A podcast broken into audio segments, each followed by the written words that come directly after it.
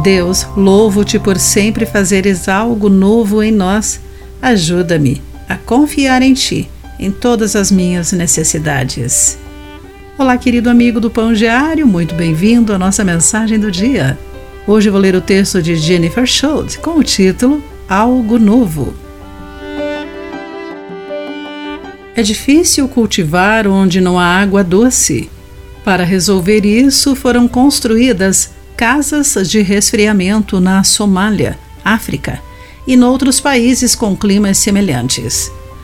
Essas casas usam bombas solares para jogar água salgada sobre paredes de papelão ondulado.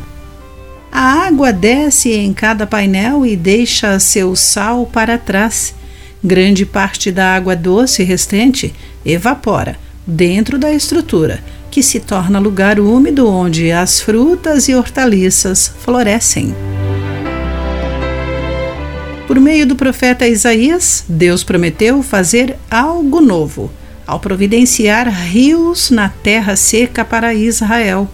Isso contrastava com o que ele tinha feito para resgatar seu povo do exército egípcio. Lembra-se do Mar Vermelho? Deus queria que seu povo relembrar-se o passado, mas que isso não ofuscasse o seu envolvimento na vida deles naquele momento.